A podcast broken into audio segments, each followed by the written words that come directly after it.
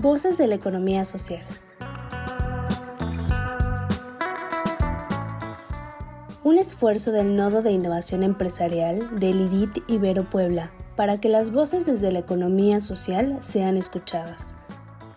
Cada caso presentado en este programa es un encuentro de la empresa o el emprendedor con la innovación, las redes colaborativas, los negocios y un cúmulo de valores y principios cooperativos que nos mueven para transformarnos como sociedad.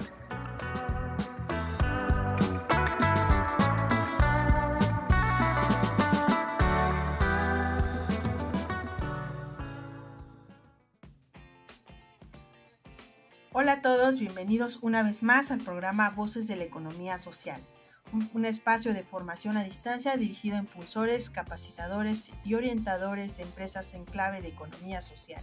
Nuevamente les saluda Irmalila Sentle Colot y en esta ocasión nos acompañan Gerardo Alba Castillo y Benicio Arbizu. Bienvenidos. Gracias. Muchísimas gracias. Un fraterno abrazo solidario una vez más por acá. Gracias. a todos y a todas.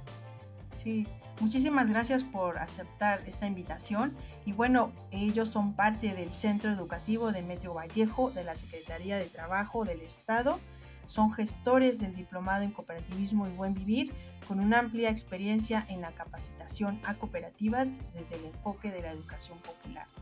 Y el tema que nos ocupa el día de hoy tiene que ver con reforzar los temas que se ven durante las capacitaciones.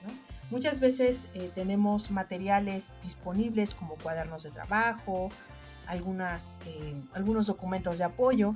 Sin embargo, eh, en muchas, muchas veces estos parecen o pueden ser insuficientes ¿no? para algunos eh, alumnos o para algunos miembros de las organizaciones de la economía social y solidaria. En ese sentido, pues muchas veces nos piden mucho más información ¿no? Eh, respecto a los temas justamente para irlo reforzando. ¿no? Entonces, eh, ahí, de ahí también la importancia de tener como toda una cartera de posibilidades, ¿no? de, materiales, de documentos, manuales o de, algún otro tipo de información que pueda ayudar a reforzar estos temas. ¿no? Y bueno, muchas veces durante ese, en, el momento ¿no? en el que estamos en la capacitación, es ahí donde a veces nos ponen como en jaque, ¿no? Este, dado que pues estos, estos elementos que tenemos como cuadernos de trabajo, pueden ser insuficientes. Eh, de acuerdo a su experiencia, este, maestro Gerardo y Benicio, eh, ¿se han enfrentado a esta situación? Definitivamente. Eh, siempre, siempre hay algo nuevo, siempre hay algo de donde agarrarse y analizar igual críticamente. Ok. dice por ahí Martí, retomando a José Martí, que no estamos en tiempo de monólogo, sino de diálogo. Sin embargo, a los educadores nos ha costado mucho esfuerzo ser coherentes con este planteamiento de Martín, debido a que tenemos una gran carga hereditaria de pedagogía verticalista y autoritaria, en la que se burocratiza, repito la pregunta como dijimos antes. Entonces, ¿cómo estimular a la investigación? ¿Cómo estimular al análisis y a la reflexión sobre la información que, con la que nos vamos encontrando. Es ahí donde tenemos que buscar, pero otra vez, colectivamente vamos construyendo conocimiento y los diferentes criterios nos van dando conclusiones y claridad en los procesos educativos. Sí. Pues estamos en una, en una etapa bien especial este, en el centro educativo Demetrio Vallejo, porque esta, esta parte es la que estamos tratando de complementar, saltando de, nuestros cursos presenciales ahora a, esta nueva modalidad que estamos de alguna manera obligados y que, y que estamos teniendo muy buenos resultados, ¿no? Este, en estos procesos en los que en los que también nos ponen en jaque muchas veces porque nos preguntan cosas que de repente no sabemos y ahí pues también también aplicando todas las, las, herramientas que tenemos para, lograr hacer efectiva la, comunicación y que, y que el, estudiante pueda eh, indagar a partir de la información que se vierte, eh, la búsqueda en internet, la búsqueda en todos los medios que pueda, ¿no? Ahí también se le, se le exige al, participante pues que, que sepa formular la pregunta a Google, que es también otra herramienta que si no le preguntan bien, pues no nos, no nos va a dar toda la información que requerimos. Sí, sí, sí, totalmente de acuerdo. Y, justamente partiendo de, esta, de este planteamiento que hacen sobre eh, los procesos de aprendizaje verticales, ¿no? Y de alguna manera, pues en donde hay como dos roles como principales, ¿no? Que es el activo y el pasivo, ¿no? En donde, pues por un lado, el, educador eh, asume como este rol activo, ¿no? En donde se genera este monólogo, va generando monólogos, ¿no? En donde pues él es el que tiene la, verdad y la razón. Y por otro lado, ¿no? Se espera que también en la parte pasiva, el educando, pues solo vaya asimilando información sin tener realmente un papel activo, ¿no? Que eso es lo que comentan, que también debe haber una responsabilidad por parte de pues del educando, del alumno, del, capacitado, ¿no? En, este sentido de que también él vaya generando estos procesos de investigación, de profundización, ¿no? Y, no esperar que también, pues, eh, todo lo, se lo, tenga que dar, pues, el, capacitador, ¿no? ¿Cómo ven esto? Excelente, mira, es clave lograr en el grupo eh, o que el grupo se sienta a gusto al dar opiniones y compartir criterios y experiencias. Y que el educador demuestre que ha venido a aprender o que asistimos a aprender también. Quiere humildad, pero es necesario. Es necesario que, eh, que tener claridad que también somos oyentes, no amenazadores, sino comprensivos y empáticos. Y quiero comentar una anécdota de una gran personaje que es Rigoberta Menchú. Rigoberta Menchú dio una conferencia en la UNAM ante cientos de estudiantes, trabajadores administrativos y académicos. Recibió al final de su charla una serie de preguntas del público por escrito como buen método y fue entonces cuando expresó la siguiente frase, con un claro contenido pedagógico.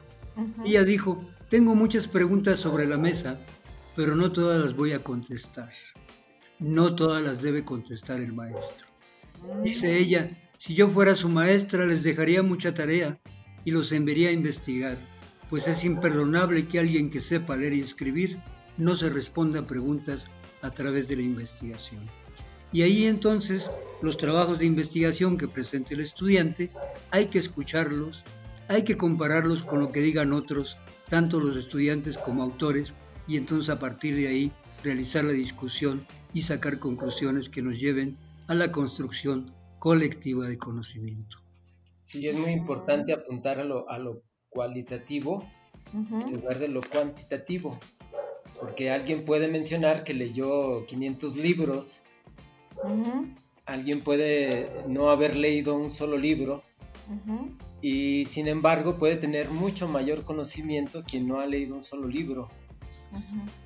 Entonces, la, construcción colectiva del conocimiento se da en esa medida en la que se comparte y esa herramienta pues nos permite que, es la interacción de, las respuestas de las investigaciones enriquezca mucho más el, conocimiento y a partir de ahí se genere una nueva este, etapa de, de, bueno, a los investigadores no les gusta mucho que les digan que le digan investigación porque requiere toda una estructura, pero indagar en los temas, ahondar más en los temas y esa y esa capacidad se va adquiriendo poco a poco en, en la medida en que se va incitando a hacerlo, ¿no? Y que se va premiando, porque esa es parte de la de la de la um, ayuda que se le da, de la, del incentivo que se le da al, al, al alumno al estudiante para, poder avanzar. Claro, sí, realmente eh, súper importante lo que ustedes comentan, ¿no? Em, de cómo, eh, bien, bien, bien, bien interesante, ¿no? Esta parte de, esta maestría ¿no? que, que dio eh, Rigoberta Menchú acerca de, de, que los estudiantes, ¿no? los capacitados, tengan ese, ese protagonismo, ¿no? esa parte activa de poder eh, indagar, profundizar, ¿no? Y, que bueno, nosotros no solo se trata del protagonismo del estudiante, ¿no? del capacitado, sino se trata de un coprotagonismo, en donde tanto eh, educador como educando tienen un rol activo, democratizador, ¿no? Y generan un proceso eh, de aprendizaje colectivo, ¿no? Y sobre todo bajo este enfoque democrático, ¿no? Em, y bueno, como última pregunta, yo sí quisiera preguntarles un poco acerca de esto que comentan, ¿no? Eh, ¿Cómo poder incentivar, cómo poder incitar e invitar a los estudiantes y capacitados para llevar a cabo un, eh, pues un proceso de aprendizaje activo, ¿no? Eh, porque es, como fácil decir, ve a investigar.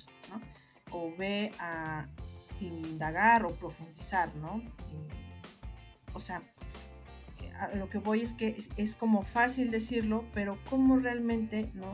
Llegamos realmente a motivar, a incentivar a estas personas para que lleven a cabo esos procesos, ¿no? Porque hay, ahí yo creo que falta algo, ¿no? Es ese, ese, ese conector que nos va a permitir que realmente esta persona, ¿no? En este caso el educando, pueda realmente llevar a cabo estos procesos de indagación y profundización acerca de los temas. Esa parte es definitivamente clave. No nos podemos conformar con pensar que ellos preguntan o el estudiante pregunta cuando no entiende. O preguntarles, ¿entendieron? O insistirles, planteen sus dudas. Pues si nadie interviene, no nos demuestra que no saben. Puede ser que hayan entendido poco y que no se atreven a preguntar. Una pregunta para mí clave es, si tienes dudas, no dudes en preguntar. De ahí que hay que generar confianza en el estudiante para su participación. Claro. Debemos promover y estimular sistemáticamente a los estudiantes que formulan su desconocimiento para que se vayan animando los demás, a los que increpan críticamente la realidad, a los que ponen en tela de juicio algún criterio que se les ha dado, a los que no consumen la lectura acríticamente. no debemos conformarnos, debemos enseñar igual y promover en el estudiante la pregunta. Aprender a preguntar es clave unos y otros. Y la pregunta va para afuera y va para adentro. La de para adentro para mí sería la más importante. y, todos los procesos de los que hemos estado ya platicando en, este, en, este, en esta grabación este, influyen para, para, que el estudiante pueda hacer eso. Este, ya lo habíamos mencionado en otro podcast que este, es muy importante la confianza que genera el, educador. Eso, eso este, es el, punto de partida. Luego crear un ambiente también en el que haya confianza. Eh, hay muchas maneras de hacerlo, muchísimas maneras de hacerlo. ¿no? Una es, este, pues sí, que abiertamente el, el educador esté dispuesto, ¿no? y otra es enfrentar, este, digamos, las investigaciones y los conocimientos que tiene cada quien y no, y no demeritando las, las investigaciones que puedan estar flacas o los argumentos que puedan estar flacos, porque ahí es donde precisamente radica la pregunta hacia adentro y la pregunta se, se genera en el debate de las cuestiones. Entonces se le puede preguntar al alumno, ¿qué crees que te faltó?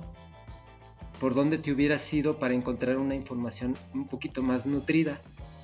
Y luego pues hay la participación de todos los demás también para poder este, generar eh, el, intercambio de conocimiento. Alguno puede tener una, una, solución, algunos otros pueden tener otras más y entonces en ese enriquecimiento de la educación así democrática pues este, se alienta la participación de los, de los estudiantes. Las preguntas de opinión o juicio son claves, necesarias, y pueden surgir del propio educador y sobre todo de los alumnos. Pero lo importante es tratar de que emitan sus juicios, varias personas, entre ellos y los educadores, eh, no para cerrar al final el educador como un todo dado, sino ni con absoluta certeza, sino para confrontar los criterios y ganar nuevas posiciones o nuevos argumentos. Esas preguntas son importantes. Justo ese es el punto en donde el, educador también sale ganando porque de ahí aprende un montón de cosas. Miren, este proceso, esta parte del uso de las tecnologías, nosotros la hemos ido aprendiendo bastante. Pues sí, definitivamente creo que está la clave ahí, ¿no? En, cómo realmente motivar, ¿no? Incentivar a los eh, educandos, a los capacitadores para que lleven a cabo este proceso de indagación y profundización acerca de los diferentes temas, pero principalmente eh, generando un rol eh, importante y activo, ¿no? Como coprotagonista de, este, eh, de esta construcción de conocimiento colectivo. Y tiene que ver con la construcción de confianza, con promover la pregunta, como método de enseñanza, como ya lo han comentado, y motivarlos, Y sobre todo, pues también ayudándolos, eh, o no ayudándolos, porque esto también es un poco, eh, ya saben, ¿no? Este, que de repente nos los ayudamos, ¿no? No ayudándolos, sino motivándolos, acompañándolos, ¿no? También a interpretar la realidad, ¿no?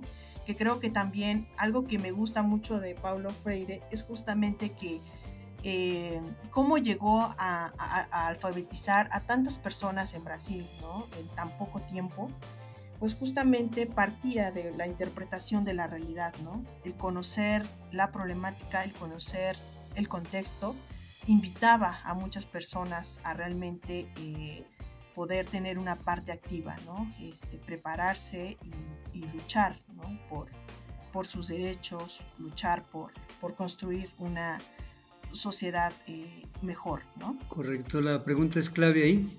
Alguna vez me tocó hacer un taller en, en Chilapa, Guerrero, sí. con indígenas mepas. Tan interesante fue el proceso que no hablaban el castellano y tuvimos y trabajamos con traductores. Entonces, sobre la base de la pregunta fuimos construyendo el taller. Claro. Y, por ejemplo, eh, una pregunta era, ¿cómo entienden ustedes la democracia?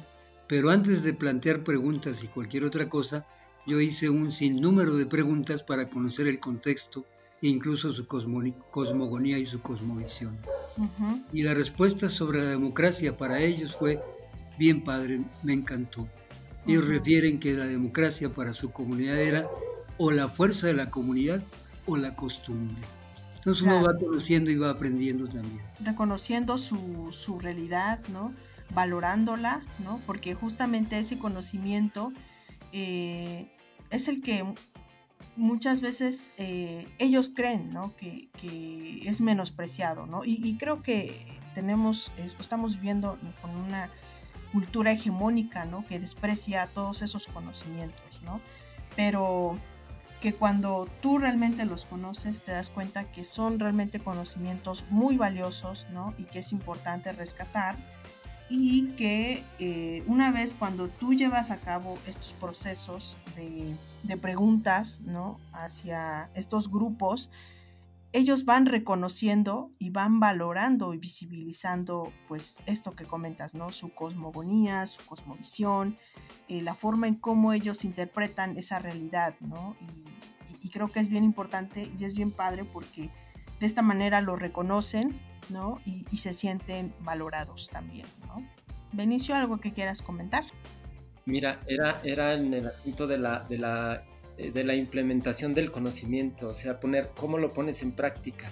Esa es una, una, tarea bien importante para incentivar las ganas de, de, investigar. Ok. La aplicación directa en la vida cotidiana. Sí, sí, también, ¿no? Es como la interpretación de la realidad, pero también eh, como para qué, ¿no? Entonces es esa parte, ¿no? De interpretar esa realidad y transformarla. Me imagino cómo hubiera sido para mí el, aprendizaje de las matemáticas si los profesores hubieran este, hecho un poquito este, de aventarme a, investigar, a aplicar ese conocimiento, ¿no? Claro, Y ahorita mucho de ese conocimiento pues queda en el aire porque no, no pude aplicarlo jamás. Claro, sí, sí. Tienes totalmente la razón. Y creo que es un ejemplo muy, muy eh, práctico, ¿no? Muy, que nos da mucha luz, ¿no? De cómo realmente un conocimiento que, que se da, pero que no se cuestiona eh, de qué manera se va a aplicar, es un conocimiento que se puede quedar ahí y ya. Muy interesante, muchísimas gracias Benicio, muchísimas gracias maestro Gerardo por su participación. Al contrario, agradecidos estamos. Sí, pues realmente es un gusto eh, el poder eh, escuchar estas aportaciones, ¿no? y, desde esta perspectiva de la educación popular, que creo que es importante eh, que como capacitadores tengamos también pues estas eh, formas eh, pedagógicas alternativas, ¿no? en este caso por eso se llama educación o pedagogía de la liberación, ¿no? Pedagogía de los oprimidos. Y bueno, pues me parece súper valioso. Muchísimas gracias y seguramente más adelante estaremos trabajando de manera conjunta con otros temas. Excelente. Muchas gracias. Estamos a la orden. Bueno, pues agradecemos también a quienes nos están escuchando y nos despedimos. Escúchanos en nuestros próximos episodios. Hasta pronto.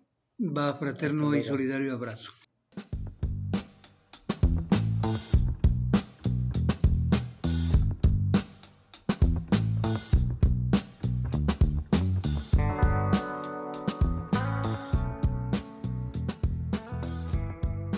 Gracias. Nos despedimos deseándote como siempre lo mejor. Síguenos también por Facebook, Twitter o LinkedIn.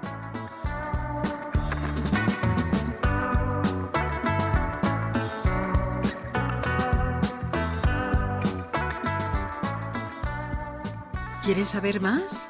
Entra a revistai.mx en donde encontrarás artículos de vanguardia tecnológica, diseño, innovación, emprendimiento y economía social. Somos el IDIT de la Ibero Puebla.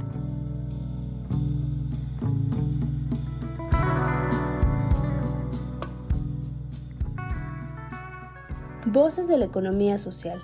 Otra economía es posible.